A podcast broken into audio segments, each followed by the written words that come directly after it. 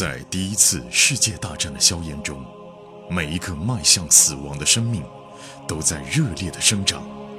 汇天、颜亮双人播讲一战史诗巨作，让你像追美剧一样追历史，追历史，穿越火线，第一次世界大战。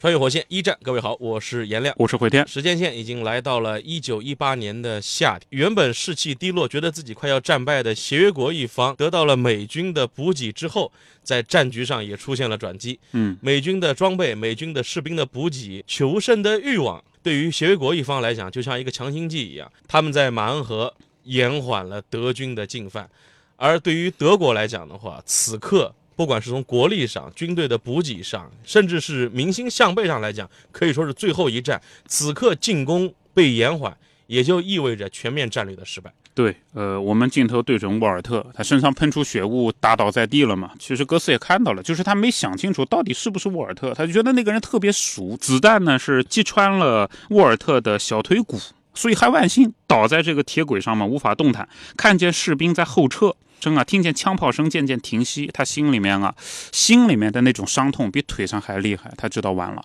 因为他以前搞情报的，对吧？也是高级情报员，看到这种情况，知道已经已经输了。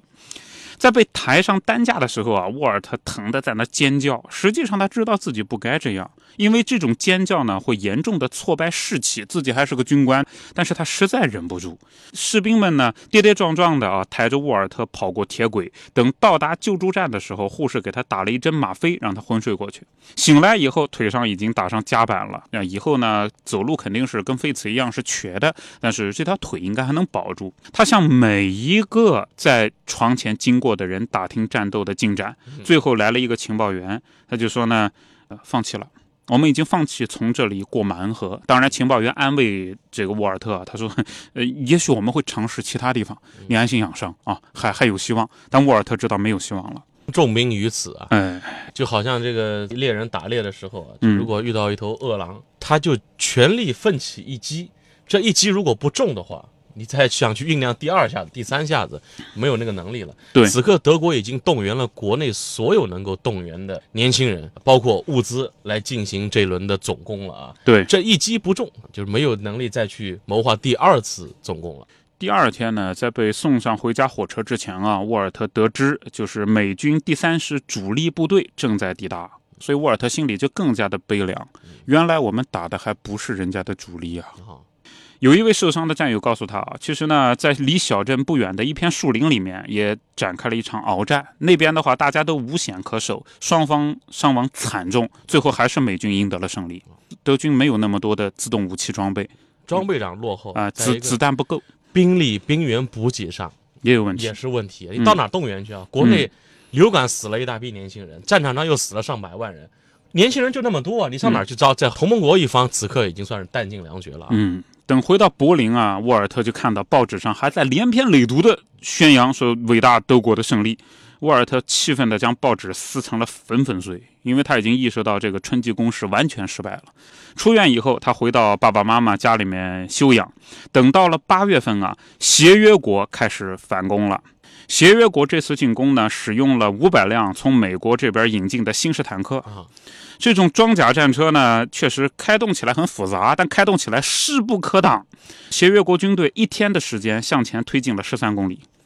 沃尔特知道局势逆转了，完了，整个柏林已经没有哪个贵族还在奢谈赢得战争了。现在就是什么时候死。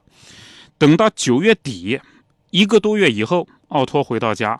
沃尔特呢，在客厅里面休息哦，看到爸爸的脸上呢，阴沉的感觉要嚎啕大哭一样，跟六十多岁老头这种样子。然后爸爸奥托啊，就颤抖着说：“皇帝回柏林了。”沃尔特知道威廉皇帝一直是待在比利时陆军总部的，嗯，那么他回来干嘛？然后呢，奥托的声音几乎低到听不清，然后他就说：“我们要休战了。”其实此刻对于德国最后一张牌是什么？就是他们的本土没有受到攻击，但是呢，就是目前全世界人面临的，就一个是战场上的算是弹尽粮绝，兵源已经出现了重大的问题；再一个就是国内的长期的战争的状态给予本国人民造成的这种生活的影响，工人运动也风起云涌了啊，这对啊也是为二战也埋下伏笔。就德国此刻国内各地也开始有工人运动了，如果再不把这个时局稳定下来的话，那国内也要革命了啊。对，沙皇全家什么下场啊？德皇全家很有可能就是什么下场。你现在赶快签一个协定的话，是给自己留个善终啊。这号人所谓贵族啊，我个人感觉是什么呢？当他没有面临威胁的时候吧，叫色厉啊；一旦遇到现实威胁了吧，叫内忍，私利内忍啊。这种贵族啊，而且还有一个战略的考量啊，因为此刻呢，就是同盟国一方嗯认为的谈判的条件是基于威尔逊十四点上。嗯，如果是按威尔逊的十四点来谈的话呢，也不是像哎，不是不能谈，谈。嗯但实际上最后真正谈的时候不是这样的啊。呃，我们来看到一九一八年十月份，镜头对准莫代了。那莫代在干嘛呢？和他的好朋友雷马克勋爵啊，在饭店里面吃饭。雷马克勋爵现在是陆军部的副部长嘛？之前莫代打电话给菲茨，不也找人的嘛？就找他。陆军部的副部长穿了一身淡紫色的背心啊，一边吃饭呢，一边跟莫代聊政治。莫代他就说啊，哎呀，战争是不是要结束了？他很关心啊，沃尔特在前线呢。雷马克呢，他就说。人人都是这么认为，反正我是肯定相信啊，德国撑不到今年年底。德国现在他们的那一次大引号的反攻进攻，已经死了七十万人啊，死伤七十万啊，他们再也撑不下去了。但是对于这个协约国一方也嗯面临一个问题啊，如果德国不投降、不认输的话，那怎么样算完？就我们打到德国占领柏林啊，占领柏林，嗯，但说实话，你要想打到德国本土去，也得消耗巨大人力物力的啊。哎，那么莫代呢，他就心里面啊，脸上是笑嘻嘻，心里是 MMP 的，他就觉得，哎呀，这沃尔特在不在七十万伤亡的人员名单里头啊？是不是已经死了？呃，因为两个人之前在斯德哥尔摩小别胜新婚嘛，有一个二次小蜜月嘛，再次坚定了要在一起的决心。对，但再往后就再也没有任何消息了。按莫代想呢，沃尔特应该会抓住机会跑到中立国去给自己写信。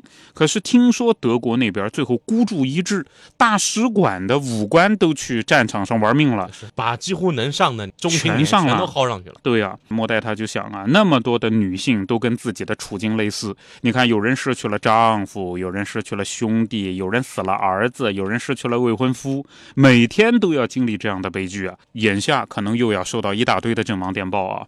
他把面前的汤盘推到旁边，然后就说呢：“那么我们能不能谈一下和平计划？”老雷啊，老雷他就说呢：“这样的啊，德国那边啊已经是致函美国总统，准备就是以美国人提出的十四条为基础，德国人愿意停战。德国人致函也致的是美国人国人啊，没有跟英国人致函一下啊。，对，这份骄傲还在啊。是的，呃，不是输给你们协约国的英法两国，我们是输给美国人了。那么威尔逊怎么样呢？威尔逊啊，他没有正面回答。威尔逊回答就是德国必须从法国撤军，撤军我们再谈。当然，德国本来就是要撤军，实际上就是可以谈。但另外一方面啊，老雷他就说呢，我们大英帝国可是暴跳如雷。你看呢，首先啊，德国把美国当做协约国里的权威。那回头不是活见鬼吗？我们大英帝国才是世界上最强大的超级大国，你美国算老几啊？法国也不高兴，呃也不高兴我们代价最惨重，不，你要投降向我们投降。法国呢，本来他就是为别人马首是瞻，在当时，你说跟英国、跟美国也不是不行，反正战争结束了也就可以了，这口气是能咽下来的。英国气是咽不下来的，当时，那我以后就不是整个世界舞台的中央了，换了。再一方面呢，美国人的表现让英国人就更加的生气。你看，德国人把美国当权威啊，美国人的表现呢是我。不 care，我不介意英国人怎么想的，我直接宣布，我认为怎么样，我们就可以谈。美国和德国直接把英国给跳开来了。还有什么叫十四点？那个老雷就进一步分析啊，那里面第五点关于殖民地人民在政府里有发言权的那部分，就是殖民地人民自觉命运，那大英帝国就解体了。大英帝国之前统治着四万万四千四百万的人呢。就四点四亿啊！那时候是世界可以说除了中国就英国人多。那你这么一搞的话，英国变成只剩几千万了，这不开玩笑吗？啊，还有呢，这个美国人要求的十四点当中的第二点，无论战争或者说和平，都要保持公海航行自由。英国那么多年以来，我们是海洋霸主。按美国人搞个什么航行自由出来，那不是活见鬼？我们英国的海洋优势没有了。这哪像个战胜国的这个，明明是倾向战败国一方了啊！对啊，所以美国这么一搞，那第一次世界大战使得美国一跃成为世界舞台中央，英国和德国两个原本的世界第一、第二是同时的退居二线。呃，那法国人怎么想呢？呃，老雷他就讲，法国人只是说了一句很酸溜溜的话啊，说上帝只提了十项要求，圣经里写的。美国人提十四项，这个是不是多了一点？是克莱蒙梭政府的一个说法啊。对，说美国人，你们这代表我们谈的什么玩意儿？莫名其妙啊！其他的欧洲国家领导人呢，现在是不好意思，也不方便开口制止美国总统缔造和平。在英法看来，这个条约就是德国战败嘛，割地赔钱，这是最起码的。这谈的是什么东西？什么航行自由，什么殖民地自治，这什么玩意儿啊？对啊，他就是美国同时的削弱了英德。对，莫代摇摇头，心说嘛，看来大英帝国啊这样的一个辉煌也是到此为止了啊。不过话也说回来，过个一两百年，总归有霸主，美国是新霸主嘛。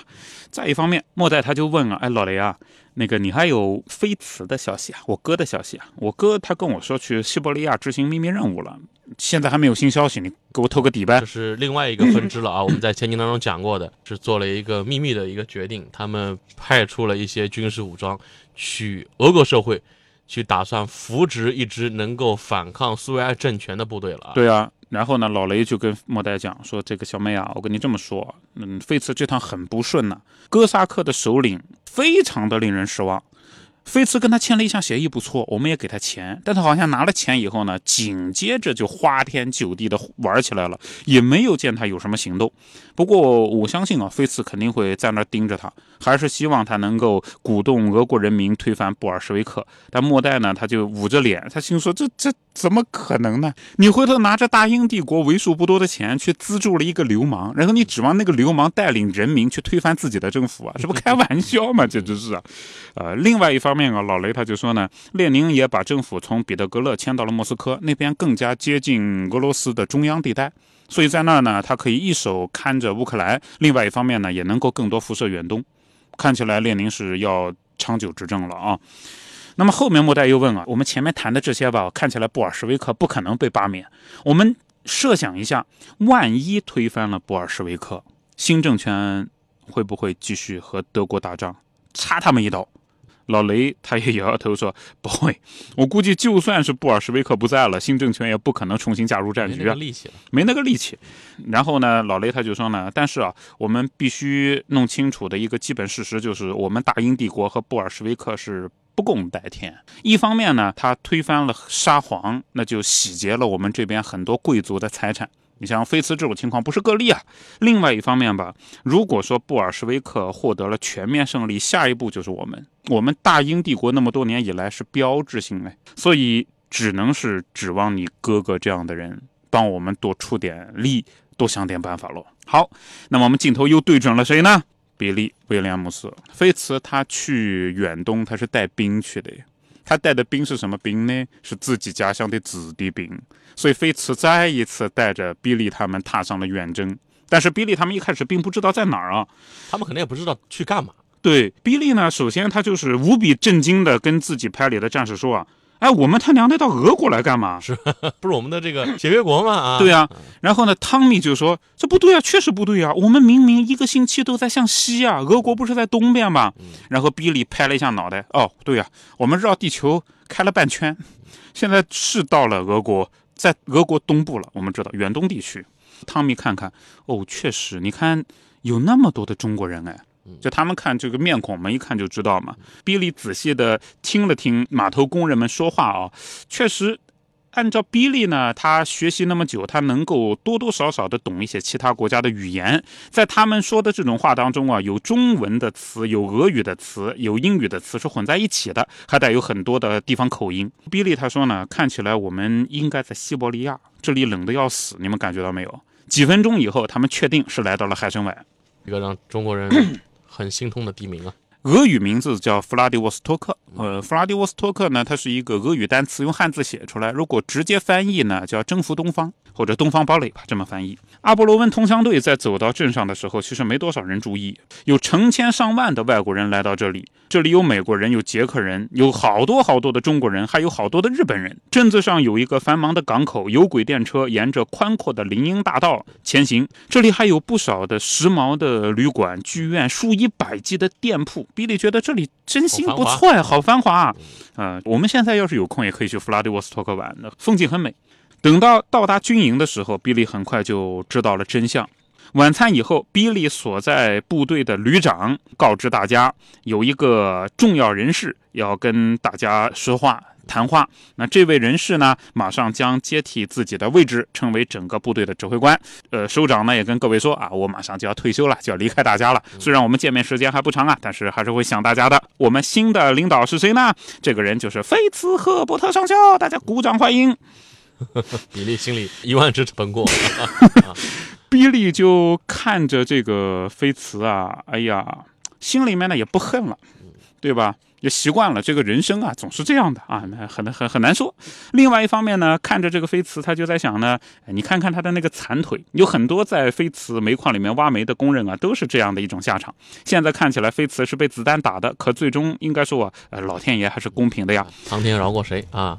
接着菲茨开始讲话，菲茨说啊，我们来这里有四重使命，首先我们来这儿是保护我们大英帝国的财产。